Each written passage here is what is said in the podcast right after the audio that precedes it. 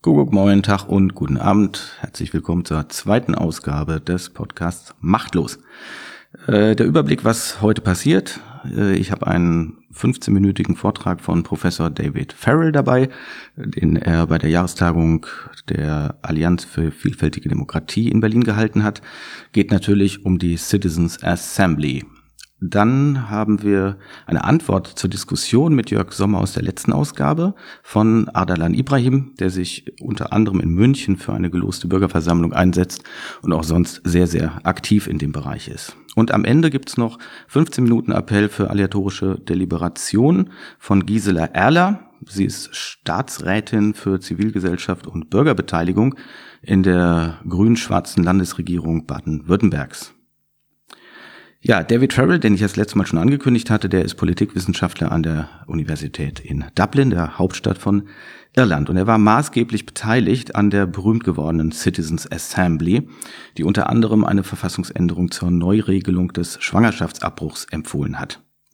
Was wir gleich hören, ist sein Impulsvortrag, den er am 14. März 2019 eben bei der Jahrestagung der Allianz Vielfältige Demokratie gehalten hat. Die Veranstaltung fand in der Berliner Landesvertretung von Baden-Württemberg statt. Vorab gab es ein Pressegespräch, an dem auch ich teilgenommen habe und ich hatte eigentlich gedacht, ich setze mich da hinten hin und gucke einfach nur so, was passiert. Aber zu meinem großen Erstaunen war ich der einzige Journalist vor Ort und ähm, trage deswegen eine gewisse Bürde mit mir herum, weshalb dann auch demnächst noch ein Interview mit David Farrell bei Telepolis erscheinen wird. Ähm, Ganz kurz zur Einordnung von dem, was er sagt, weil es ist ja wirklich ein sehr komprimierter Impulsvortrag von ihm. Ähm, es gab einen ersten Testlauf einer sogenannten ausgelosten Bürgerversammlung im Juni 2011. Den hat unter anderem er mitinitiiert mit anderen Politikwissenschaftlern. Ähm, sie nannten das We the Citizens. Das war eine frei finanzierte ähm, Geschichte, einfach um es zu probieren. Und mit den Ergebnissen sind sie dann zur Regierung von Irland gegangen und haben diskutiert, ob man sowas nicht äh, für die anstehenden Probleme machen könnte. Und tatsächlich hat man sich da ähm, erwärmen können. Und dann gab es eben eine erste äh, relevante ausgeloste Bürgerversammlung, die hieß allerdings noch The Convention on the Constitution oder eben kurz Constitutional Convention. Und die tagte von Dezember 2012 bis März 2014 über diesen langen Zeitraum. Mitglied waren dort 66 ausgeloste Bürger und, und das ist sehr ungewöhnlich, 33 Politiker. Und hinzu kam dann noch ein äh, professioneller Vorsitzender. Am Ende äh, gab es natürlich verschiedene Ergebnisse, weil sie hatten verschiedene Themen zu beraten. Und ähm, zwei Sachen wurden zu einer Volksabstimmung vorgelegt, weil es Vorschläge für Verfassungsänderungen waren und Verfassungsänderungen können in Irland überhaupt nur per Referendum, also per Volksabstimmung, gültig werden. Und davon ist eine sehr bekannt geworden, nämlich äh, die Legalisierung der gleichgeschlechtlichen Ehe. Und das ist äh, am 22. Mai 2015 im Referendum angenommen worden von der Bevölkerung. Der zweite Vorschlag, das Mindestalter für den Präsidenten von 35 auf 21 zu senken, ist nicht angenommen worden und äh, ist auch hier weiter, glaube ich, gar nicht thematisiert worden. Später gab es dann die echte Citizens Assembly, wiederum eine ausgeloste Bürgerversammlung, jetzt allerdings tatsächlich nur mit Bürgern, 99 ausgelöste Bürger und hinzu kam noch eine pensionierte Richterin als Vorsitzende. Diese Citizens Assembly hat getagt vom 15. Oktober 2016 bis April 2018, immer ein Wochenende pro Monat. Und die ersten fünf Wochenenden haben sich die Bürger nur mit der Frage des Abtreibungsrechts äh, befasst. Ähm, das ist 1983 in die irische Verfassung aufgenommen worden und äh, sah also ein sehr striktes Abtreibungsverbot äh, vor, außer eben bei schwerer gesundheitlicher Gefährdung der Mutter. Ähm, und darüber haben sie lange, lange beraten. Das war eines von äh, fünf Themen, das sie hatten. Es gab dazu auch aus der Bevölkerung Eingaben, 13.000 Stück äh, und 17 Organisationen, ganz unterschiedliche Ausrichtungen, wurden letztendlich eingeladen, in der Citizens Assembly ihre Positionen vorzutragen. Am Ende dieses ganzen Beratungsverfahrens, dieser ersten fünf Wochenenden, jeweils eins pro Monat, gab es ein sehr detailliertes, abgestuftes Abstimmungsverfahren innerhalb der Citizens Assembly, für welche Regelung man jetzt votiert. Und äh, das wurde dann in einem sozusagen Gutachten hinter der Regierung übergeben, die ja keineswegs an die Ergebnisse gebunden war, sondern ganz freiwillig sie aufgreifen konnte oder verändern oder auch nicht. Dann folgte noch eine sehr breite öffentliche Debatte, Talkshows und äh, tralala. Und letztendlich wurde äh, zu einer neuer, neuerlichen Volksabstimmung aufgerufen am 25. Mai 2018. Und dabei wurde dann tatsächlich mit einer Mehrheit von 66 Prozent der abgegebenen Stimmen für eine Verfassungsänderung gestimmt, die äh, das, den Schwangerschaftsabbruch äh, wesentlich liberalisieren sollte. Die Wahlbeteiligung lag allerdings, muss man sagen, nur bei 64 Prozent. Ja, und seit 1. Januar 2019 gilt jetzt dieses neue Gesetz auf der Grundlage der Verfassungsänderung. Ähm, sie erlaubt den Schwangerschaftsabbruch regulär bis zur zwölften Woche und darüber hinaus, wenn schwere Gesundheitsrisiken für die Mutter bestehen oder der Fötus aufgrund schwerer Anomalie vermutlich noch im Mutterleib oder im ersten Monat nach der Geburt sterben wird. Ja, dieses Thema mit der äh, mit dem mit der Aufhebung des strikten Abtreibungsverbots im, wie es immer hieß, äh, erzkatholischen oder tiefkatholischen Irland äh, ist ja gerade hier in Deutschland sehr, sehr intensiv aufgenommen worden mit, mit viel Beachtung und hat maßgeblich dazu beigetragen, dass sich äh, viele Menschen inzwischen für ausgeloste Bürgerversammlungen interessieren. Aber hören wir nun, was David Farrell dazu zu sagen hat.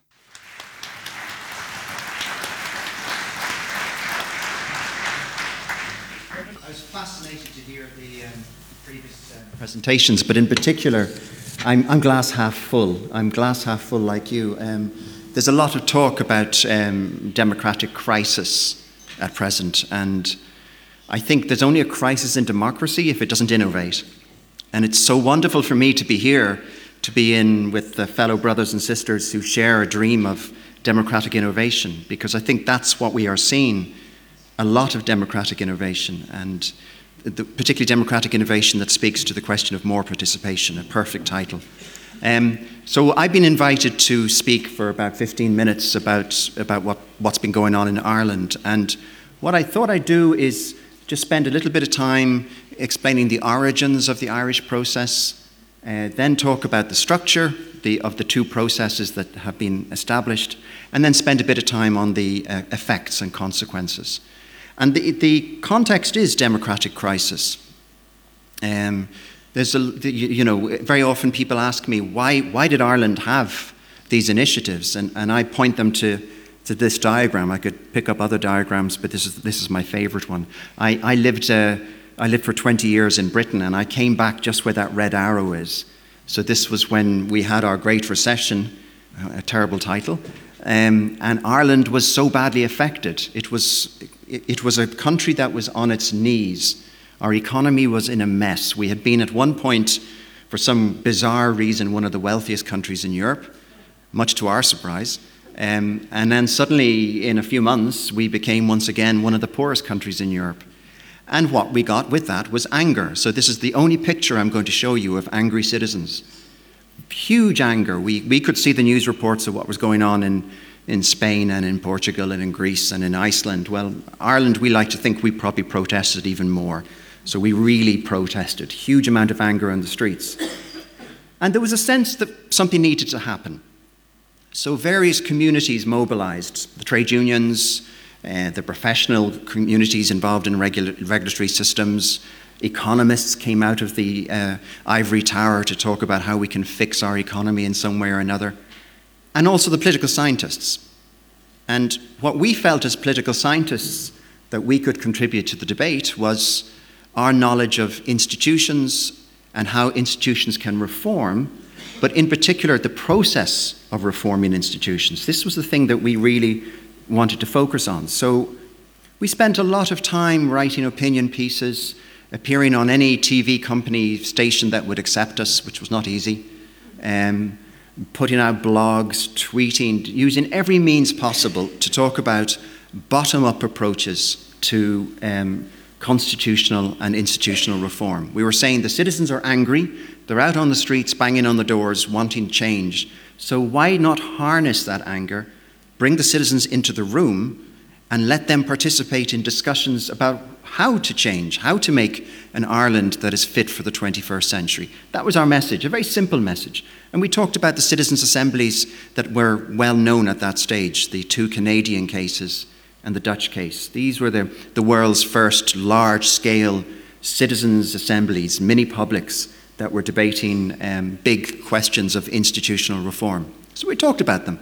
And of course, we were attacked immediately. The politicians, the media in particular, attacked us as stupid, naive political scientists, academics. What, what would we know? I mean, you can't have citizens talking about complex things. Citizens? Ordinary citizens? We already have a citizens' assembly. It's our parliament. It is called an assembly, after all. And Ireland is not the same as Canada or the Netherlands. It might work in those countries, but it would never work in our country. And those three criticisms, I'm sure people in this room will be very familiar with those three criticisms. Citizens are stupid. We already have a, an assembly which is full of professional politicians. And maybe something like this works somewhere else, but it would never work in our country. So we thought, okay, let's try and do something about this. We're not getting very far in terms of talking about how Canada and the Netherlands did it. Let's go and do it ourselves. So we went out and got some funding. We got very generous funding from an organization called Atlantic Philanthropies. And they allowed us to set up an organization called We the Citizens. So, as far as people outside were concerned, We the Citizens was a, a new pressure group promoting citizen focused change in Ireland. In reality, it was a political science experiment. Um, so, we spent a year traveling around the country. We had road shows in all parts of Ireland. And then it, we brought it together for a weekend in Dublin in the summer of that year of 2011 with a Citizens' Assembly. So, Ireland's first national level Citizens' Assembly. The website, by the way, if you want to go and check afterwards, is still up and running, so you can learn more about our story there. Now, our mission was to show the how, the how to change. We wanted to respond to the critics. And in particular, we wanted to get the, into the ears of the senior politicians in government or outside of government. And we were kind of fortunate that in 2011 there was a general election. So a new government was brought in with a new prime minister and a new deputy prime minister. So they were somewhat receptive. They were, they were listening. It's something that can happen when you change government. Um, so we, we produced a whole series of findings in this experiment. We were able to show that the 100 participants felt happier about democracy, they had greater senses of efficacy and satisfaction, and that also they were prepared to take some tough decisions, such as whether to increase taxes, that they were prepared to embrace tough policy choices. And we presented our findings of this piece of research in a series of um, meetings with every party leader, including the Prime Minister. And we know that that had some influence in helping to encourage them, let's put it like that, to proceed to set up their own citizens' assembly process, their own mini publics.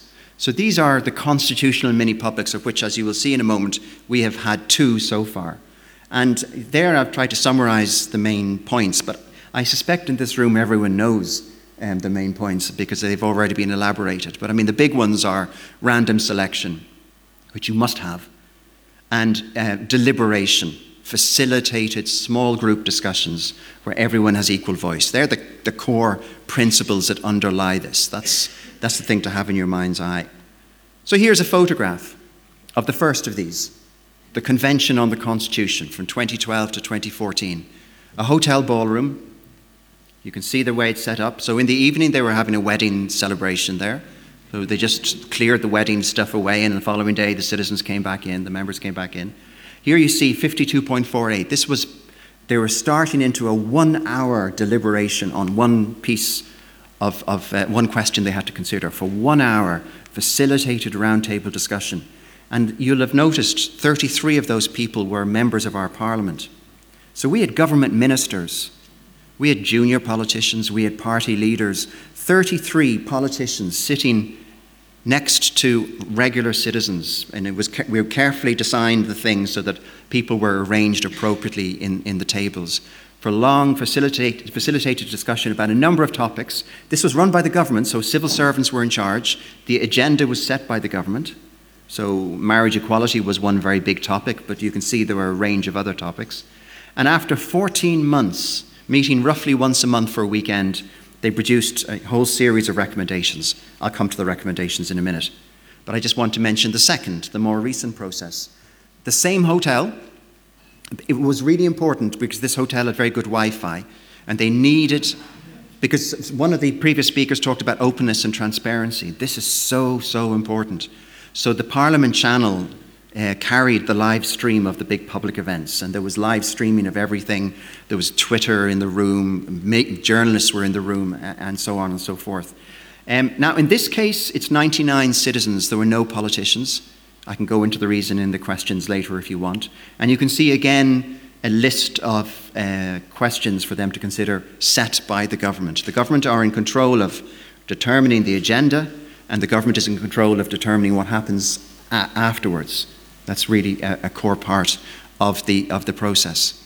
So that's the structure, that's the gist of these two processes. So in my remaining time, I want to spend a little bit of time on the so what. What, what, what did these contribute? You already have a sense of it, I think. You probably already know, but there's a regular picture that you may have seen in the international media. We have a tradition, as, as, as uh, one of our first speakers talked about, we we have a lot of referendums, and the tradition is you go into the main square in Dublin Castle to celebrate if you are on the winning side. So here's a picture of our marriage equality referendum, of a huge celebration. You know, I don't need to tell you of the kind of um, particularities of my country when it comes to social and moral issues. But to be the first country in the world to vote by a national plebiscite, by a referendum, with 62% majority for um, marriage equality was quite a big deal. And that was one of the outcomes of the uh, Constitutional Convention. The Convention made a series of recommendations on marriage equality. It was fed back into the Parliament, the Parliament debated it, and the Parliament, with the government pushing it, agreed to have a referendum vote to change our Constitution. The only way you can change our Constitution is by a referendum. And there's the second, more recent one. I love this picture.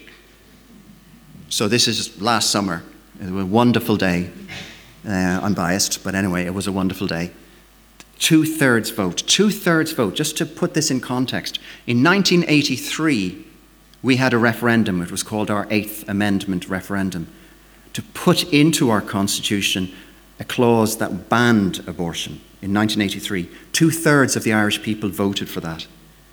2018, two thirds of the Irish people voted to take it out. That was a pretty dramatic result. Um, and what was also more instructive was that two third vote was the same vote pretty much as the, the vote of the Citizens' Assembly many months earlier when they proposed this referendum. And many critics said this is ridiculous. The Citizens' Assembly must be biased. Two thirds of them voted for abortion. There's no way the Irish people would have that uh, strength of support for it. Well, they had it. So that's, those two headline things, I think, speak a lot about the importance of mini publics in feeding into the representative process. And I just want to spend my remaining time teasing out that point about the importance of the um, uh, deliberative process in feeding into the um, in feeding into our, our wider system of government. So we heard earlier on about Brexit. I mean, you guys are going to suffer if there's a crash out. Believe me, my country is going to be on its knees if there's a crash out. Brexit is something that is terrifying all of us on, on the, this side of the Irish Sea that I come from. Because Brexit was a disaster in terms of how they ran the referendum, because nobody knew what the hell they were voting for, and nobody still knows what the hell they were voting for. And what that speaks to is the importance, if you are going to have a referendum, you need to know what will follow if the referendum goes for change. So there's more to the referendum than the actual vote. And I think that this is the uh, uh, point I want to dwell on just for a second, because when the Citizens' Assembly was discussing abortion, they did that over five months, five long weekends across five months with lots of reading in between. Now, they didn't need five months to decide on whether they were going to vote for a referendum or not. The bulk of that time was spent on deciding what sort of abortion regime would follow if Ireland was to vote for abortion. So, under what circumstances would a woman be allowed to have an abortion? What limits would be set upon it in terms of time periods, in terms of the personal circumstances of the woman? So, there was a whole series of votes on those things. And that then fed into the parliamentary committee that was established to consider the report of the Citizens' Assembly. So if you look for a second at this diagram, the constitutional mini public, the Citizens' Assembly, was followed by a parliamentary committee. And as you can see, there are 640 references to the Citizens' Assembly in that parliamentary committee. This is a very simple proxy measure of the extent to which the Citizens' Assembly was informing the discussions the deliberation that went on within the parliamentary committee. 640 references to the Citizens' Assembly. In other words, they were engaging with the detail because their job was to come forward with suggestions on what kind of legislation the government would produce. And so by the time we came to the referendum, all of us, all the voters, knew what legislation would follow. So we knew that if we voted yes, this was the legislation that we were going to get, because that was the, the heads of the, the main details of the legislation was already published. And that's exactly the legislation that has now been implemented as a result of the yes vote. So news media. Now we're getting into the stage of the referendum campaign. In the two or three weeks of the hot phase of the referendum campaign, there are 642 references in the wider media debates to the Citizens' Assembly. So these, these, I think, just give a very rough indication of just how much the Citizens' Assembly informed the political classes and helped to guide them in the kind of legislation they would want to bring forward, and then helped to inform the wider debate about the, uh, the referendum question that they were considering. And that gets to, I'm almost finished here, that gets to my wider point, because sometimes it's argued about, you know, a mini public is, after all, a mini public. Well, what about all those citizens out there who weren't involved in this? What, what kind of input did they have? And w- well, one way to consider that is to what extent are they aware of the Citizens' Assembly? So we managed to get some funding to ask a couple of opinion poll questions on the day of the referendum. And this was one of them. We just simply asked a representative sample of Irish voters who, were, who had just voted. It was an exit poll. How many of you were aware of the existence of the Citizens' Assembly and the role that the Citizens' Assembly played in the lead up to this referendum that you've just voted on? Two thirds were aware of it. Okay, that's one way of do- looking at it because it's quite easy to say, yeah, I knew about it, but did you really know about it? So we asked a series of knowledge questions. So tell us which is the right answer. Objective knowledge questions.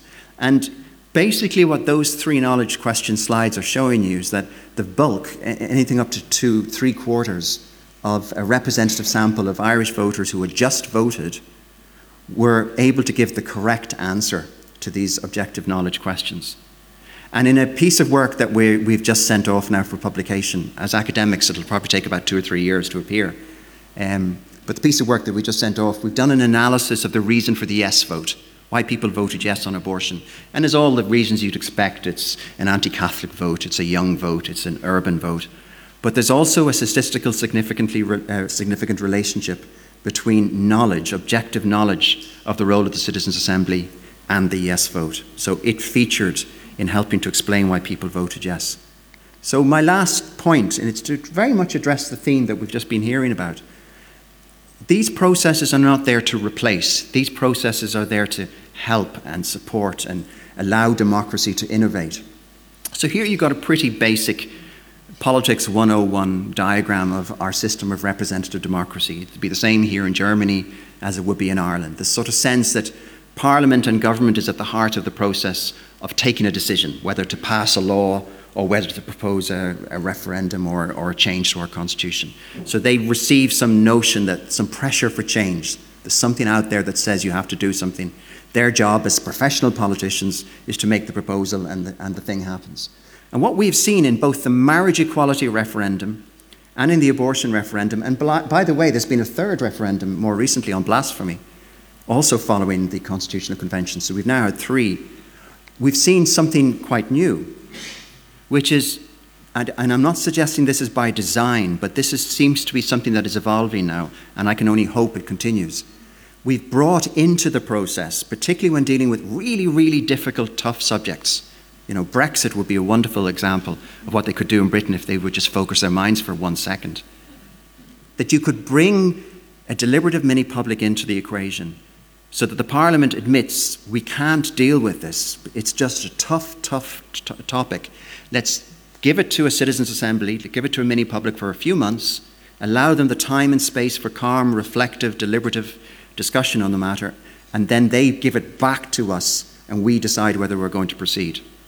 It provides a very, very important input into our system of parliamentary democracy, and I can only recommend it uh, to you guys. Thank you very much.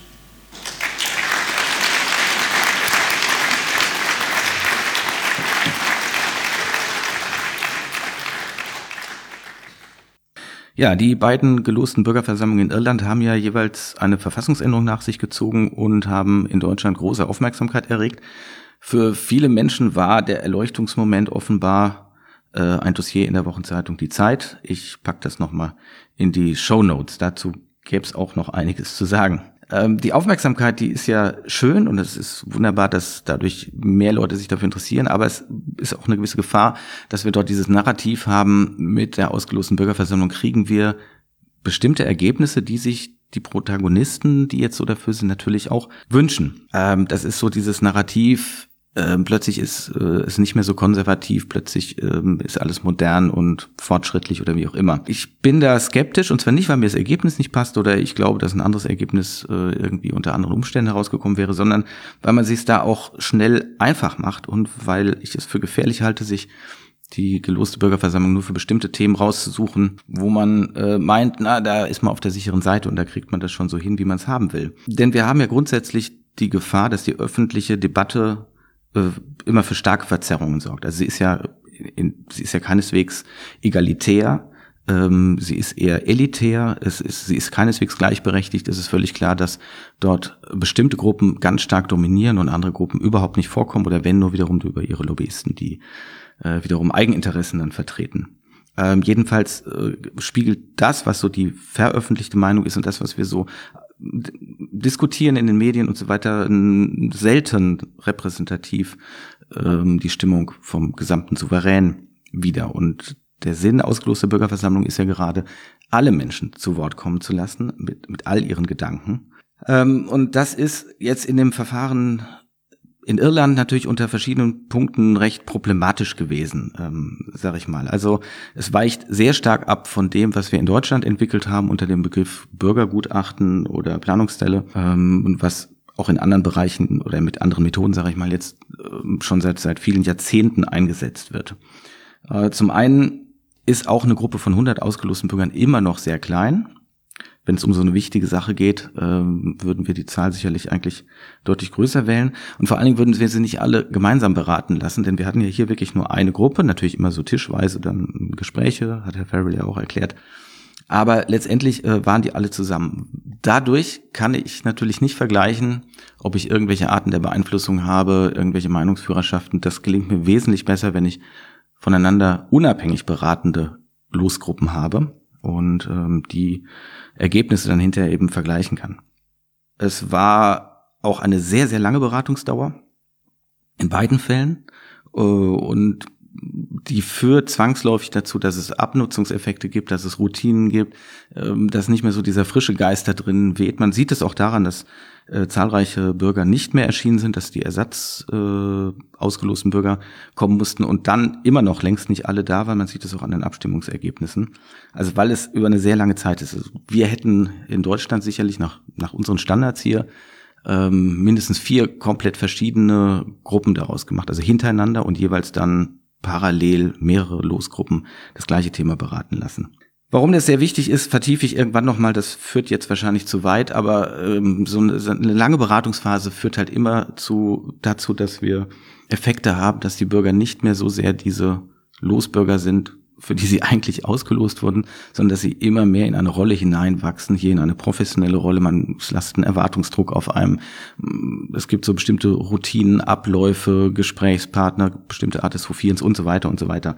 Also das ist kritisch zu sehen. Wie gesagt, ich will nicht an dem Ergebnis rumdeuteln, sondern einfach nur warnen, dass man es so einfach machen könnte, überall und bei jedem Thema.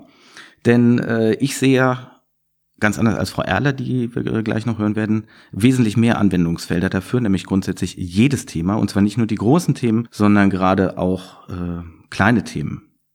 Ähm, aus der ganz langen Liste von Dingen, die man da erwähnen könnte und die nämlich, die nicht für eine Volksabstimmung geeignet sind, nicht für eine Unterschriftenliste für Petitionen oder so, will ich kurz erzählen, Anekdote äh, vor kurzem ist die Landesmedienanstalt Bayern dadurch aufgefallen, dass sie einem so einem Spiele-Streamer, dem Drachenlord, untersagt hat, weiterhin zu streamen, weil er dafür nämlich nach unserem Recht eine Rundfunklizenz bräuchte. Und die hat er nicht. Die soll er nun beantragen und da sind bestimmte Bedingungen dran geknüpft. Äh, man braucht nämlich schon ab 500 gleichzeitiger äh, Zuschauer ähm, für so ein lineares Angebot eine Rundfunklizenz. So, und da habe ich natürlich die Landesmedienanstalt in Bayern jetzt mal gefragt. Die Rechtslage kenne ich selbstverständlich, habe ich mit dem Thema lange und intensiv beschäftigt. Aber ich habe die gefragt, was unabhängig davon, dass es so rechtmäßig ist, so vorgeschrieben ist, was eigentlich der tiefere Sinn davon ist, dass jemand, der nicht rundfunkt, eine Rundfunklizenz braucht. Ja, denn dass das alles mal aus einer ganz anderen äh, Epoche kam, als wir noch Frequenzen hatten, die begrenzt waren und pipapo, brauche ich hoffentlich nicht zu erklären.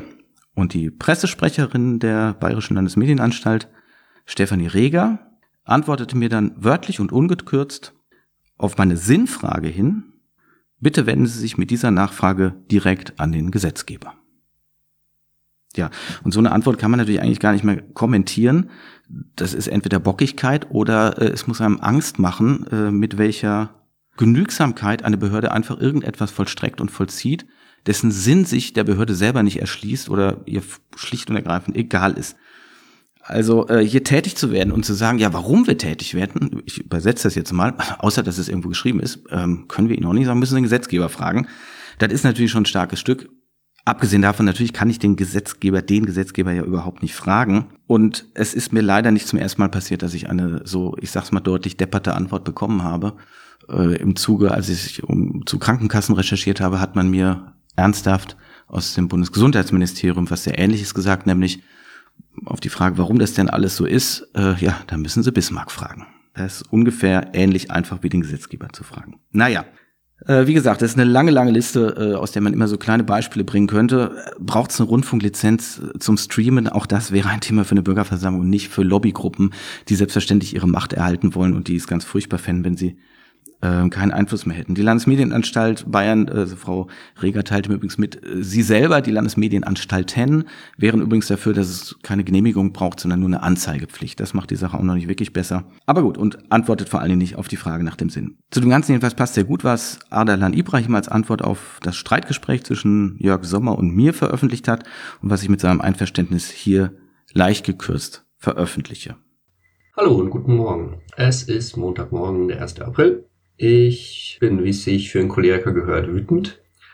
Und zwar bin ich wütend auf einen gewissen Herrn äh, Sommer aus Berlin, Gründer eines selbst, äh, äh, ja, wie soll man sagen, selbsternannten Instituts für Partizipation und Bürgerbeteiligung, der doch glatt behauptet, dass die äh, Form der äh, Bürgerbeteiligung per Losverfahren keine Bürgerbeteiligung sei. Das ist sehr interessant, weil äh, dass die ursprüngliche Form, wie viele wissen, der Bürgerbeteiligung ist im, Theken Athen. Und äh, dann sagt er doch glatt sowas wie, ja, äh, Beteiligung ist es nur, wenn die sich beteiligen, die auch betroffen sind. Und das in unserer vernetzten Welt, muss man dazu sagen, wo viele Entscheidungen durch viele Ecken miteinander verbunden ist. Also es gibt äh, aus meiner Generation, ich bin schon ein bisschen älteres Semester, also ein bisschen, wie soll man sagen, äh, despektierlich sagt man da manchmal die Amarz-These, alles hängt mit allem zusammen. Da hat man sich drüber, früher drüber lustig gemacht. Ähm, Im menschlichen Bereich heutzutage in der globalen Welt, wo wir auf tausendfache Weise nicht nur Internet, sondern vor allem auch physisch vernetzt sind, auch nicht durch Güter, sondern auch noch durch andere Dinge, ist das so ein bisschen schwierig abzugrenzen, wann jemand betroffen ist. Dann äh, kommt jemand daher und äh, will das einzige Instrument, was wirklich funktioniert, kaputt machen. Das ist natürlich eine gewagte Aussage und ähm, der Sommer hat sicher seine Gründe. Er gehört zu etwas, was ich jetzt neu erfunden habe für mich, äh, Beteiligungsestablishment. Das gibt's. Es gibt also Leute, die schon lange kämpfen für eine Bürgerbeteiligung, äh, aber eben kämpfen, was ich nicht will, weil ich ähm, vielleicht auch zu kampfeslustig bin und das zu sehr im Blick habe und auch zu sehr sehe, was es kaputt macht. Also möchte ich auch den Sommer nicht bekämpfen, sondern eigentlich möchte ich ihn einladen, äh, sich auf was einzulassen. Das hat der Timo Rieck, der ihn interviewt hat, auch probiert aber da war kein Kraut gewachsen. Das ist also jemand, der ist sehr, hat eine Meinung. Und das ist sehr interessant, immer wenn Leute eine Meinung haben, viel, so, bin philosophisch verdorben, äh, reiten dann gern drauf rum, weil wir glauben, wir haben die Wahrheit und die anderen haben nur eine Meinung. Das ist eine alte Unterscheidung. Äh, und da bin ich gerade wieder, und das macht mich besonders wütend, dass jemand schafft, mich noch dahin zu bringen, in diese alten Muster zu verfallen. genau. Also, ja, Bürgerbeteiligung per Losverfahren. Natürlich ist es eine Bürgerbeteiligung. Bürger werden beteiligt. Das hängt halt davon ab, wie ist der Prozess, Es ist, äh, hängt davon ab, ob eben betroffenen Gruppen eben auch eine besondere Stimme erhalten, eben unterschiedliche betroffenen Gruppen. Und es hängt natürlich vor allem ab, wie wird der, das Ergebnis von dem, was in Bürgerbeteiligung per Losverfahren erarbeitet wird, ähm, wie wird das wieder, wie wirkt das letztlich? Und äh, das sind Machtfragen und Machtfragen sind äh, leider umkämpft. Müssten sie nicht sein. Es gibt äh, zum Beispiel Unternehmen, die das vorgemacht haben, dass man Macht auch anders umgehen kann und eben nicht klammert oder äh, von Angst sich leiten lässt. Da ist sehr viel Angst da. Viele Leute, die sich politisch engagieren, haben eigentlich Angst. Ich kann mich da auch gar nicht ausschließen. Und da ist es immer so schön, Angst ist ein schlechter Ratgeber das gilt für Politik auch. Äh, was hilft denn gegen Angst?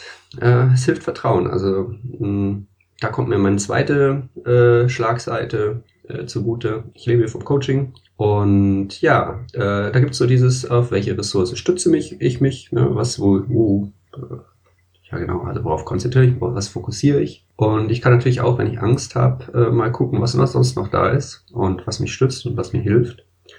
Und äh, das ist letztlich äh, ein Vertrauen tatsächlich in die Leute unter bestimmten Bedingungen. Also in die ganz normale Menschheit, in Leute wie du und ich, Leute, die auch ganz anders sind, Leute, die einem ganz anderen Milieu angehören und auch Leute, die eine ganz andere äh, ja, Bildungsbackground haben. Und das macht mich ganz besonders wütend, muss ich sagen weil viele Leute, die uns erklären, dass Losverfahren irgendwie problematisch ist und äh, alibimäßig, das hat mich echt schockiert.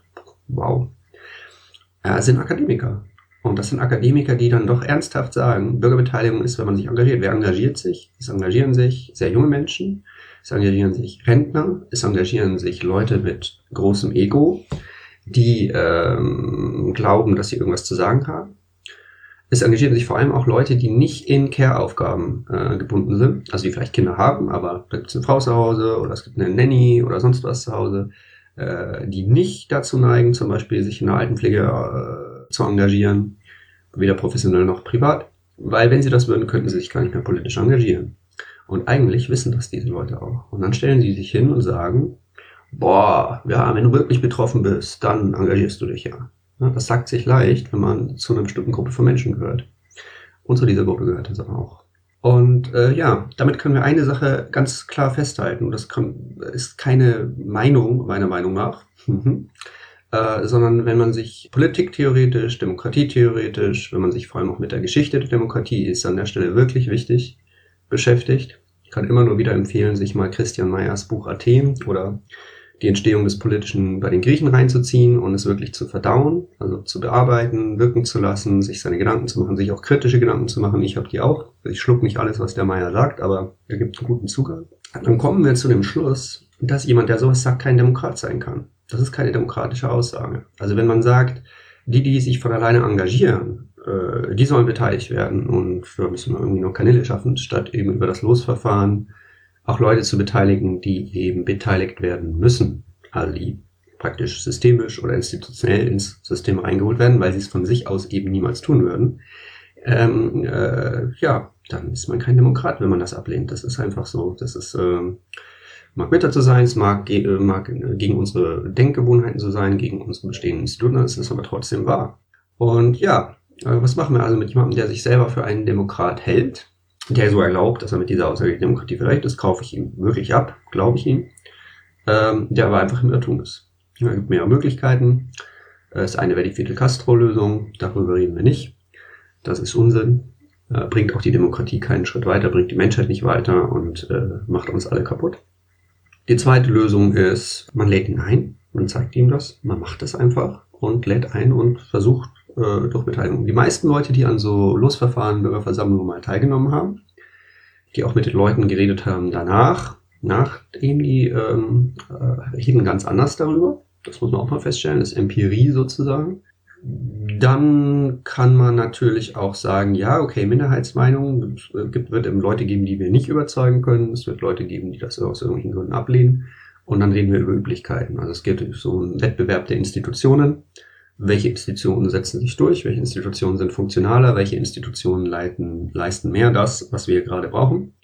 Da gibt es ein starkes Argument und das äh, wird mir auch zu wenig gewürdigt bisher in öffentlichen Äußerungen. äh, es gibt halt keine Verbundenheit zwischen den Bürgern in unseren Prozessen. Also es wird, gibt jetzt viele Versuche, manchmal wird das sogar Bürgerdialoge genannt, genannt, gemeint ist aber Dialog zwischen Politikern und Bürgern wo man auch sagen muss, also zum Beispiel, wenn man schon mit Gruppen trainiert hat oder moderiert hat, gibt es die schöne Aussage, man kann immer nur mit einem gleichzeitig reden. Man glaubt, man redet zu der Gruppe, man redet immer nur zu einem gleichzeitig. Äh, faktisch in solchen Settings. Ähm, und halt springt dann vom einen zum anderen. Da muss dann ein armer Politiker mit einer Gruppe von, was weiß ich, 10, 20, 30, 40, 100, 200 Leuten connecten. Respekt. Also wenn man mit Menschen arbeitet, weiß ich nicht, dann weiß man, was das heißt. Wir muten unseren armen Politikern da sehr viel zu weil wir eben Vermittlung zwischen den Bürgern untereinander gar nicht zulassen. Wir lassen da gar keinen Kontakt zu. Wir unterbinden den. Wir unterbinden den, weil wir das irgendwie gefährlich finden. Und da kann man sagen, ähm, das haben die alten Griechen mit ihrer athenischen Demokratie äh, nicht getan. Ja, das war das äh, wichtigste Element in dieser Demokratie, dass ähm, die Bürger sich untereinander verbinden konnten. Da wurde bewusst Institutionen geschaffen, um diese Verbindungen herzustellen. Kann es auch nur immer wieder sagen, ähm, wenn dann das Argument kommt, ja, kleiner Stadtstaat und, ne, und dann auch noch äh, schwer chauvinistisch, Kriegerkultur und so weiter, was alles stimmt. Sklavenhaltergesellschaft, äh, zutiefst frauenfeindlich. Aber eben unter denen, die diesen Status haben, wurde ein Problem gelöst, das wir heute auch haben. Athen war der zahlenmäßig und flächenmäßig größte Staat neben Sparta, die eine ganz andere Lösung, eine militaristische Lösung für das gleiche Problem versucht haben, damit auch gescheitert sind übrigens um diese äh, Gesellschaft, die unter den griechischen Poleis, die den Stadtstaaten, die uns ähnlichste war, eben weil es die größte war und ein Flächenstaat war tendenziell, äh, genau deswegen wurden Reformen geschaffen, die die Bürger miteinander in Verbindung brachten, damit die sich untereinander vermischen, jenseits von Lokalität, also eben des Nachbarn und kennen uns schon, und jenseits von Schichtzugehörigkeit, weil es gab schon sowas wie ansatzweise Schichten, also Adlige und nicht Adlige. Reiche und weniger Reiche. Es war ein großes Problem. Die hatten lustigerweise extrem ähnliche Probleme wie wir heute miteinander. Und als Antwort darauf haben sie die Demokratie erfunden. Das war ihnen nicht klar, äh, dass sie da gerade die Demokratie erfinden. Das war nicht Absicht. Die wollten ganz äh, handfeste gesellschaftliche Probleme lösen und schwupps, am Ende hatten sie Demokratie. So über mehrere Zwischenschritte. wichtiger Schritt war aber eben, die Bürger kommen untereinander in Kontakt und eben vor allem die sogenannten einfachen Bürger. Die gab es damals auch schon. Weil die Adligen waren schon miteinander in Kontakt, die brauchten den nicht, aber die Demokratie brauchte das. Also die äh, rückblickend gesehen natürlich. Die brauchten erstmal, dass da so eine Art Gegenmacht geschaffen wurde. Und die wurde geschaffen, indem sich die Bürger verbinden. Das machen wir heute nicht. Wir lassen die Bürger unverbunden, wir lassen die Bürger privat. Wir haben die, das unsinniges Wort private Bürger. Also es ist sozusagen ein Widerspruch in sich selbst. Der Bürger, der äh, Politis, ist der namengebende Begriff für, den, äh, für die Politik politisch ist, wenn Bürger beteiligt sind. Und äh, wenn wir jetzt also praktisch kein Verfahren finden, wo wir äh, die Leute praktisch vom Privatmenschen zum Bürger überhaupt erst machen, weil wir sie in die Politik holen und an Politikprozessen beteiligen, dann haben wir gar keine Politik. Wir nennen irgendwas so, aber es ist ein privates Geschehen aus altgriechischer Sicht und die haben die Begriffe erfunden. Wir haben sie halt umverstanden. Und das ist die Frage, ist diese Umverstehung äh, so schlau? Ja was mich daran extrem ärgert, und das sage ich wirklich als äh, leider als Philosoph, ich bin ein Riesenfan der Moderne. Ich möchte in keiner anderen Zeit leben, ich möchte in keiner anderen Gesellschaft leben. Ich finde das spitzenmäßig, was wir hier zusammen auf die Beine stellen. Ich finde das großartig. Aber die Moderne wurde immer angefeindet. Seitdem sie da ist, wurde ihr die Legitimität zugesprochen. Es wurde äh, versucht, sie quasi aufzuhalten auf tausend Arten. Äh, sie hat sich trotzdem ihren Weg gebahnt. Und gerade weil ich so ein Fan der Moderne bin mit ihren privaten Freiheitsrechten, mit ihrer Liberalität, mit ihrer auch unglaublichen menschlichen Diversität, wir haben eine unglaubliche Vielfalt, nicht nur, dass wir es schaffen, viel, viel Menschen auf dem Planeten zu ernähren als jemals in der Gesellschaft zuvor, nicht nur, dass wir die erste Weltgesellschaft wirklich im Wortsinne sind, also im Sinne von globalen, also die die ganze Erde umspannt, wir sind auch eine Gesellschaft, wo die menschlichen Unterschiede viel, viel größer sind. Also was man immer dann so euphemistisch ja, Entfaltung nennt, äh, das kann man täglich beobachten. Also wenn man mit sehr viel unterschiedlichen Menschen zu tun hat, dann sieht man, was wir hier leisten. Dass wir, dass wir nicht auf Homogenität setzen. Also oder viel weniger als Gesellschaften zuvor. Da wird oft nicht gesehen, wie vielfältig die Menschheit mittlerweile schon ist und dass das eine Leistung ist. Also ich bin Fan und als solcher Fan der modernen Gesellschaft ärgert mich einfach eine Sache. Mich ärgert die Sache wirklich sehr, dass wir dümmer sind als diese dummen alten Griechen. Weil die haben es geschnallt. Die haben das wirklich geschnallt, dass diese Verbindung unbedingt notwendig ist. Die haben geschnallt, dass man eine Trennung machen muss zwischen dem Privatbereich und dem politischen Bereich. Die halten wir auch nicht durch. Wir vermischen das, wir merken das nicht, weil wir eben unklare Begriffe vom Privaten und Politischen haben. aber wir vermischen es. Also würde ich, wenn ich mit meinen komischen griechischen Augen auf unsere Gesellschaft sehe, dann sehe ich eine durch und durch privatisierte Gesellschaft, die das Dümmste macht, was man überhaupt machen kann in Gesellschaften. Sie hat das Instrument, was geschaffen wurde, um unsere privaten Konflikte beizulegen, zu befrieden und in kooperative Spuren zu bringen, nämlich den Raum der Politik privatisiert. Also sie hat praktisch ein Luhmannianer oder Spencerianer nennen das Reentry. Äh, weiß nicht, ob es wirklich ein Reentry gibt, also sie haben das politisch zerstört. Ja, Reentry ist keine Zerstörung, stimmt. Auf jeden Fall ähm, ungut. Was wir machen, ist ungut. Und äh, wenn wir jetzt eine Trennung reinkriegen, ist wie. Und wir kriegen die nicht rein durch Engagement, ja, weil es engagieren sich dann immer die gleichen. Die sind so stieß, diese Leute sind schon politisch engagiert, die wir da immer engagieren, weil wir darauf setzen, dass man sich privat engagiert, nicht engagiert wird. Die Polis, die demokratische Polis hat ihre Bürger engagiert, die hat die Leute in die Politik reingeholt. Mit Vorsatz. Und wenn wir heutzutage das Ähnlichste machen, kommen wir ohne dieses Instrument Losverfahren nicht aus. Die Demokratie ist aber eine Form äh, eigentlich, die dazu da ist, dass es gar nicht erst so weit kommt. Also Konfliktvermeidung, bevor der Konflikt da ist, beziehungsweise Wegarbeiten des Konflikts, bevor er kommt. Und dazu muss man natürlich immer einbeziehen. Und das haben die Griechen nicht gemacht. Also sie haben nicht andere Polis einbezogen, sie haben die, sich wie ein Tyrann gebärdet. Und das machen wir auch teilweise.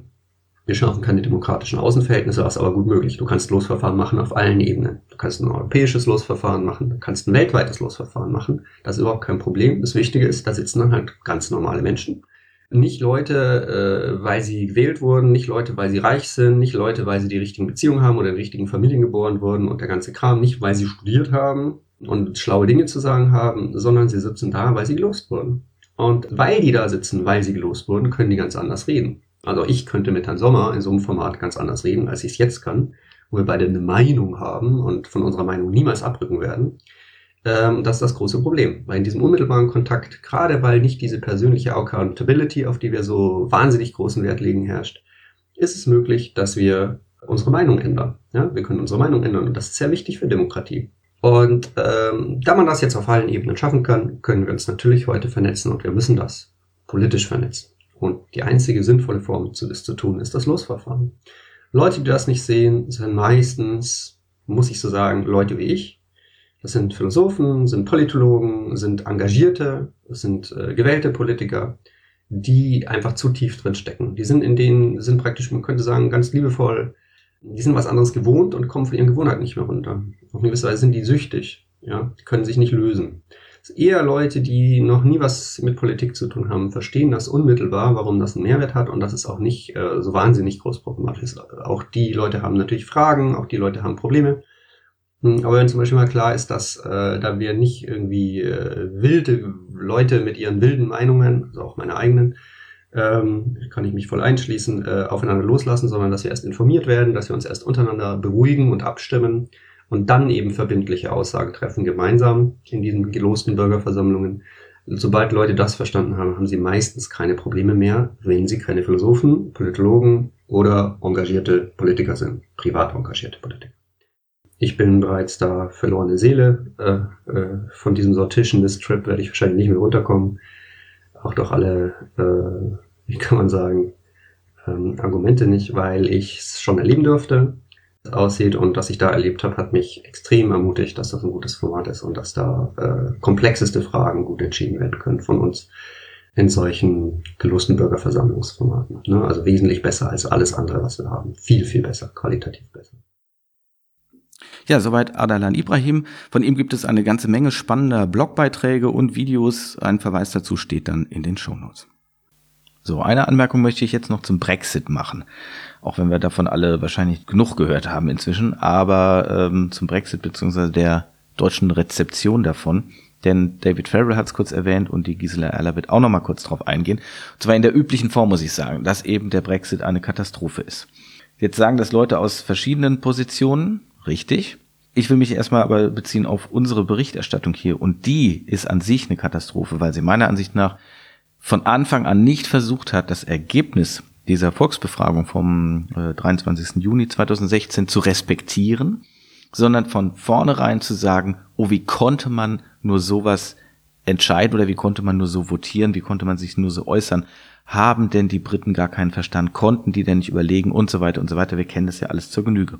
Das Problem dabei ist es natürlich unser Blickwinkel, beziehungsweise was heißt unserer? Das ist der Blickwinkel der Nutznießer des bisherigen Freizügigkeitsabkommens, der Situation, dass eben das Vereinigte Königreich Mitglied der EU ist. Nutznießer sind reisefreudige Menschen, sind Geschäftsleute, sind Politiker, sind natürlich die Journalisten selbst, ähm, die zum Teil auch als Berichterstatter äh, da gerne unterwegs sein wollen. Es fehlt einfach zu sagen, okay, die Mehrheit der Bevölkerung hat es eben so gewollt, dann akzeptieren wir das erstmal so und betrachten den ganzen weiteren Prozess einfach nüchtern. Dass die Entscheidung damals recht knapp war mit äh, rund 52 Prozent, geschenkt, das interessiert uns ja bei anderen Abstimmungsverfahren auch nicht. Natürlich kann man das kritisieren. Natürlich gibt es auch viel bessere Verfahren, als eine Ja-Nein-Abstimmung zu machen. Äh, für, für ganz vieles, äh, dass man viel detaillierter befragen müsste und so weiter. Ich sage nur mal so ein Stichwort wie systemisch konsensieren, aber es gibt da ganz, ganz viele Varianten. Nur, das alles steht im Moment nicht zur Debatte, denn das Verfahren selber ist nun mal das absolut übliche. Genau so wird äh, jedes Parlament gewählt, genauso wird jeder Bürgermeister gewählt und so weiter. Das heißt, jegliche Kritik, die man am Brexit und dem Umgang damit äußert, sprich daran, dass Bürger irgendetwas vermeintlich entschieden haben äh, und das so hätten gar nicht entscheiden dürfen oder zu inkompetent waren. All das trifft doch auf jede Wahl auch zu, jede Wahl, wie wir sie äh, kennen und machen und wie wir am 26. Mai wieder aufgerufen sind, unser demokratisches Recht äh, zu nutzen. Schlecht informierte Bürger haben wir doch immer und überall. Also wer will das denn bitte prüfen? Und über den Brexit wurde sicherlich wesentlich mehr gesprochen als über die vielen Detailthemen, die heute Parteien zu regeln haben, insbesondere zum Beispiel auf europäischer Ebene. Wer könnte denn da irgendetwas benennen? Wer weiß denn, was dabei hinterher passiert? Wo sind uns denn die Konsequenzen klar, um die es hinterher geht, wenn uns eine Partei jetzt irgendwas verspricht, ob sie es macht, sei sowieso mal dahingestellt, aber wo wird denn über die Konsequenzen geredet? Also das sind alles hanebüchende Argumentationen, Letztendlich ist es natürlich einfach nur passiert, wir haben eine Entscheidung, die ganz vielen nicht passt. Das ist aber lange nicht die Mehrheit, das ist vor allem nicht die britische Mehrheit. Denn ähm, wenn ich das so richtig sehe, dürfte es zumindest knapp sein, aber eher auch nach wie vor, trotz des ganzen Chaos, das da im Moment herrscht und diesen unendlichen Debatten und das inzwischen sicherlich viel klarer ist, welche Konsequenzen das hat, scheint es immer noch eine knappe Mehrheit wohl dafür zu geben. Oder ansonsten unterstellen wir einfach mal, was ist denn, wenn es die noch gibt? Ähm, ab wann wären denn die anderen Europäer bereit zu sagen, okay, es muss euer Recht sein, auch auszutreten. Ihr müsst doch einfach sagen können, wir wollen bestimmte Verträge nicht mehr haben. Und dass man dann argumentiert von wegen, ja, äh, das könnt ihr doch alles gar nicht mehr selber regeln oder so, zeigt ja nur, welchen Regelungswahnsinn wir haben, der auch nie demokratisch legitimiert war. Also wenn einem dann plötzlich bewusst wird, wie viele Gesetze die EU macht, wie viele Abkommen sie macht, wie viele ähm, wie, wie viele Verträge oder sag ich mal, also irgendwie Sachen, die rechtswirksam sind und die dann für alle Mitgliedstaaten gelten, wovon sie profitieren können, was aber auch ihre Einschränkungen natürlich sind. Und wie schwierig das plötzlich wird für ein, eigen, für ein einzelnes Land, das umzusetzen, dann zeigt sich doch nur, was für ein Moloch das im Prinzip ist, der längst nicht mehr demokratisch kontrolliert wird. Denn ob wir all diese Regelungen wollen, wurde ja nie diskutiert. Was ich persönlich vom Brexit halte und ob ich mir ein anderes Ergebnis gewünscht hätte, spielt überhaupt gar keine Rolle. Das ist egal. Erstens bin ich nicht stimmberechtigt nun mal dort. Und äh, selbst wenn ich es wäre, hätte ich genau eine Stimme, so wie jeder andere auch. Es geht einfach nur darum, zu akzeptieren, was in irgendeinem demokratischen Prozess entstanden ist. Und wenn wir den demokratischen Prozess an sich kritisieren, genau das mache ich ja, deswegen bin ich ja Fan von aleatorischer Demokratie, weil es wesentlich besser geht, dann müssen wir das aber bitte auch konsequent machen und auf alles beziehen und uns nicht nur einfach das raussuchen, was uns gerade nicht passt und bei anderen Sachen dann eben nicht. Also das ist ja eine Situation, die wir aktuell auch haben, wenn es darum geht, dass man sagt, oh, Irland hat eben die, dieses strikte Abtreibungsverbot aufgehoben, dann wird das bejubelt.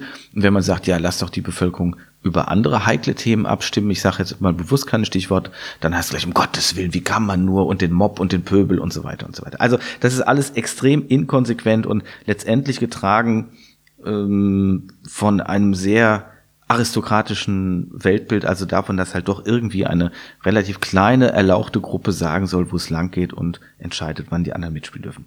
Aber ich will das nicht weiter vertiefen, nur einmal grundsätzlich, weil es eben leider Farrell gesagt hat und auch die Erla gleich nochmal sagt, ähm, mich, mich stört das einfach, mich, oder es nervt mich. Es ist undemokratisch in der Art und Weise zu argumentieren. Wenn, dann bitte auch richtig konsequent, aber dann heißt es definitiv auch, wählt nicht am 26. Mai für die Europawahl, weil ihr habt überhaupt keine Ahnung von den Themen, ihr seid euch null bewusst, welche Konsequenzen das alles haben kann und so weiter und so weiter. Wenn es irgendwie zeitlich schaffe, mache ich sowieso dazu noch eine eigene Ausgabe zum Wählen oder Nichtwählen bei der Europawahl oder anderen Veranstaltungen. Und nun zum Abschluss die ebenfalls etwa 15-minütige Rede von Staatsrätin Gisela Erler, ebenfalls von der Jahrestagung der Allianz Vielfältig Demokratie. Ich habe sie nicht gekürzt, die Dankesworte am Anfang dauern nur etwa drei Minuten, danach geht's, finde ich, ganz gut zur Sache. Und damit verabschiede ich mich dann auch für diese zweite Ausgabe von Machtlos. Unsere nächsten Themen werden wohl sein der große Beteiligungsprozess in Frankreich, den Frau Erler auch anspricht, und die Bürgerbeteiligungsform Petition. Darüber habe ich mit Jörg Mitzlaff gesprochen, der ist Geschäftsführer der Plattform Open Petition. Bis dahin, alles Gute, ihr Timo Rieck. Ähm, ohne sie wären wir heute nicht hier und sie ist auch hier. Ich begrüße, wir begrüßen gemeinsam unsere Gastgeberin, Frau Staatsrätin Gisela Erler. Kommen Sie hoch.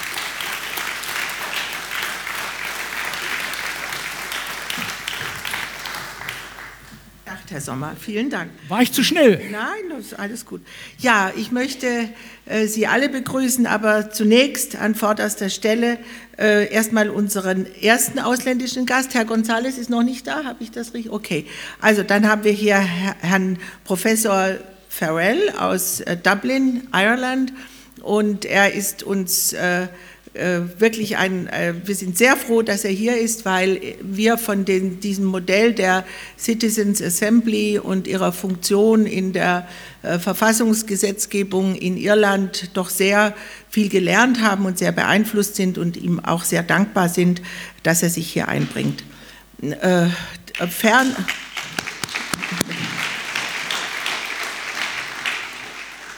Dann äh, freuen wir uns sehr und ich mich auch, dass die Frau Wittmann-Mautz, unsere Staatsministerin im Kanzleramt mit dem Schwerpunkt Integration, Klammer auf, ein heißes Thema, immer noch, Klammer zu, äh, heute auch äh, hierher gekommen ist und gleich zu uns sprechen wird. Wir bedanken uns und äh, auch dafür für dieses demokratietheoretische Interesse an diesem ganzen Beteiligungsthema. Das ist ja wichtig, dass wir nicht nur unter uns reden, sondern andere politische Akteure dafür mit begeistern oder zumindest äh, mit informieren können.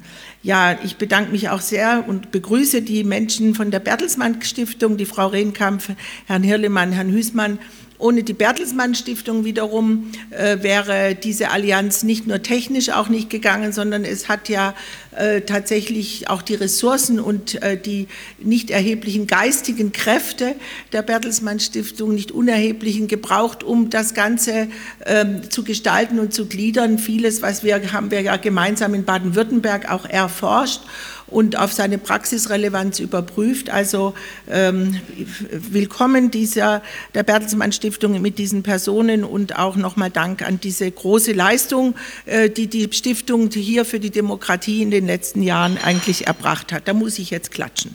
So. Dann möchte ich noch erwähnen den Professor Brettschneider äh, äh, von der Uni Stuttgart-Hohenheim, der bei uns ganz, eine ganz wichtige Rolle spielt in Baden-Württemberg, ähm, weil er evaluiert und begleitet äh, die, die Beteiligungsverfahren in ihren verschiedenen Formen hin auf ihre Wirksamkeit und auf die Fallstricke und Fehler, die man so machen kann. Man macht immer welche und deswegen auch ihm ein herzliches Willkommen und vielen Dank. Ja. Also dieses Thema äh, mehr Beteiligung wagen, da dachte ich zuerst, oh mein Gott, das ist, klingt ja wie ein Ladenhüter und ganz trivial. Es ist natürlich überhaupt nicht trivial, weil es ist ja das zentrale Thema, an dem gerade unsere Demokratie zu kranken scheint. Ähm, und und äh, die Frage, wie es uns gelingt, als politische Akteure, als Verwaltungen, als Parteien, als was auch immer, äh, stärker und enger mit den verschiedenartigen Ansichten und Merkwürdigkeiten natürlich, die es in der Bevölkerung so gibt, im Dialog zu sein und daraus dann Politik zu machen. Das ist die zentrale Herausforderung, deutschlandweit, auch landesweit, aber natürlich auch speziell, wenn wir an Europa denken. Deswegen ist dieses mehr äh, Beteiligung wagen, aber wie schon eigentlich unsere zentrale Demokratie theoretische Herausforderung. Wir sind in Baden-Württemberg, so wird allgemein gesagt, es wird wohl auch so sein, in vielem etwas voraus, weil wir eben in meiner Person und mit unserer Statur in der Landesregierung tatsächlich vieles bewegen konnten, auch Gesetze anstoßen konnten und so weiter. Aber es ist auch nicht so, dass in Baden-Württemberg nun in der DNA jedes Bürgermeisters äh, die Bürgerbeteiligung fest verankert wäre. Ja, das war eigentlich mein Ziel, aber Genmutationen dauern auch über meine vorhersehbare Amtszeit hinaus. Das bescheidene Ziel ist jetzt aber doch, dass das, was wir gelernt haben an institutioneller Praxis, darum geht es ja auch hier, wir besser und tiefer noch verankern. Und das hat mit Kompetenz zu tun, das hat aber auch mit Strukturen zu tun, denn oft gehen bei einem Regierungswechsel oder Bürgermeisterwechsel oder überhaupt bei personellen Wechseln, auch bei Pensionierungen, natürlich wichtige Wissensbestände und Erfahrungsbestände verloren. Und unsere Frage ist, wie man das so genuin reproduziert. Die Juristen Juristen lernen ja auch ihren Kanon immer weiter, auch wenn ein Verfassungsrichter ausscheidet. Und deswegen ist dieses jetzt für uns hier, ist, halte ich dieses Netzwerk für so wichtig, für die tiefere Verankerung, Verfestigung, aber eben auch dem einschließlich des Lernens darüber, was falsch läuft und wie es besser laufen kann. Nur zwei Punkte, an denen ich das Drama nochmal auch jetzt europäisch festmachen möchte. Äh, wir erleben gerade diese ja, was, wie nennen wir das? Es wird oft das Brexit-Theater genannt, das ist ja eher die Brexit-Tragödie. Und die ist natürlich ein Beispiel für, für eine unglaublich verantwortungslose, planlose Pseudo-Bürgerbeteiligung in Form eines falsch und eigentlich wirklich zockermäßig aufgesetzten Referendums. Das ist ein großer Missbrauch eines solchen Instruments. Und der, die Kernproblematik ist, dass es weder für die Bürger noch für die Entscheidungsträger sowas wie Szenarien und Pläne, geschweige denn ein Gesetz gab, ja, sondern man hat einfach das so in den Raum gestellt mit seinen irrwitzigen Auswirkungen nicht nur auf Briten und Schotten und Waliser und Iren, sondern natürlich auch auf Franzosen und, und Holländer, Deutsche und, und letztlich den ganzen Weltmarkt, ohne, und ich finde das schon beispiellos in der Demokratiegeschichte, eine Art Abwägung äh, äh, von Kosten-Nutzen bis hin zu sozialen Verwerfungen, bis hin zur Wirtschaft zu treffen. Also äh, das ist eigentlich, eigentlich unvorstellbar, womit wir da gerade konfrontiert sind. Aber es bedeutet auch, wir haben ein handlungsunfähiges Parlament, eine große Beschädigung der, der repräsentativen Demokratie und letztlich überhaupt der Demokratie. Und ich hoffe, dass sich das Land, aber auch die EU von dieser Verwerfung irgendwie erholt. Und ich glaube, wir reden heute über die Instrumente auch, die es dafür braucht. Umgekehrt in Frankreich, da haben wir diesen jungen Jupiter, der äh, antrat, um äh, eben das Land äh, irgendwie wieder, wieder gewissermaßen zu modernisieren und in Begeisterung zu versetzen, europäisch aufzustellen. Und in mancher Hinsicht ist er, wie sagt man, als Tiger gesprungen und fast als Bettvorleger scheinbar schon gelandet.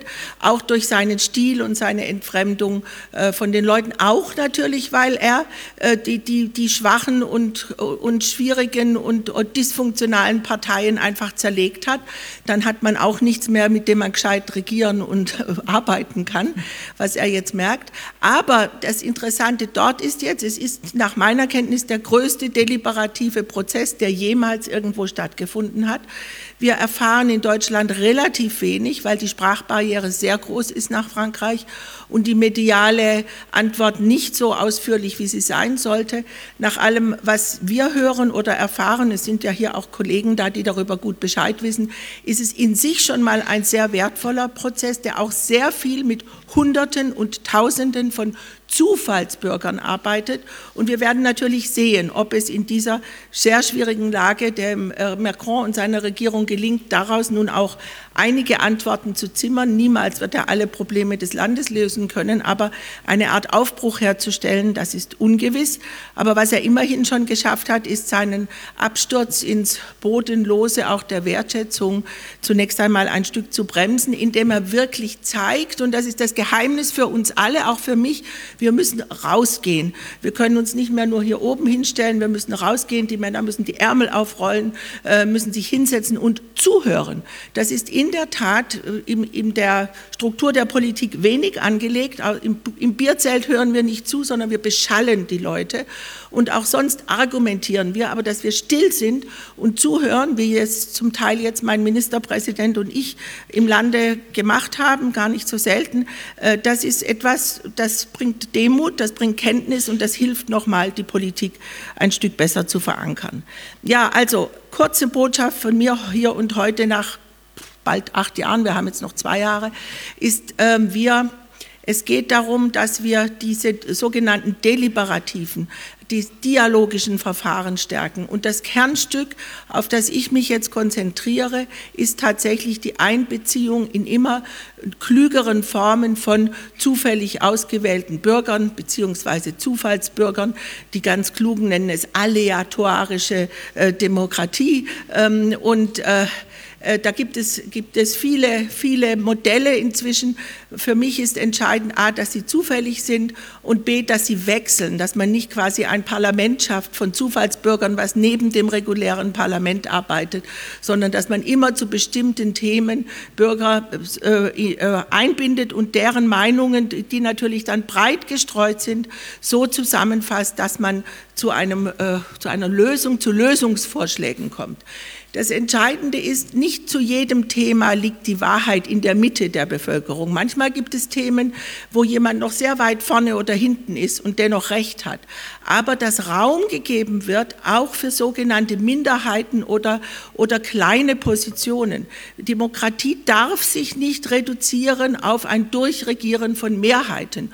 Und schon gar nicht, wenn wir eine Mehrheit haben von 0,5 oder 1 Prozent und damit dann ein ganzes Land in eine völlig andere Richtung lenken.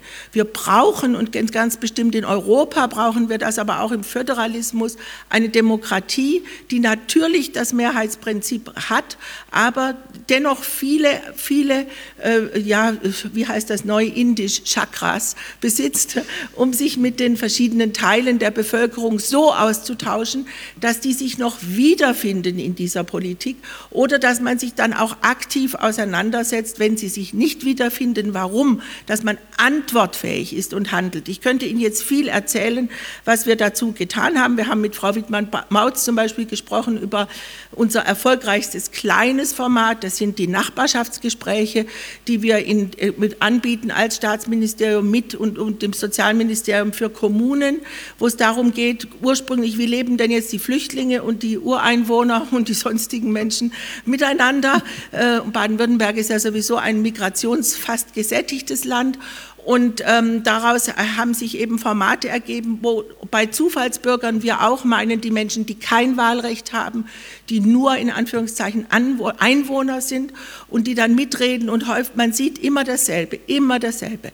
Die Leute sind oft mit auch, die kommen oft mit kleinen Vorschlägen. Und wenn die Politik, der Gemeinderat, das Parlament bereit ist, äh, auf kleine Dinge relativ kurzfristig zu reagieren, Spielplätze zu sanieren, Kreuzungen zu entschärfen, äh, äh, Hotspots von, von Alkohol und so weiter anzugehen, dann sind die Leute ganz schnell, haben sie das Gefühl von Wirksamkeit.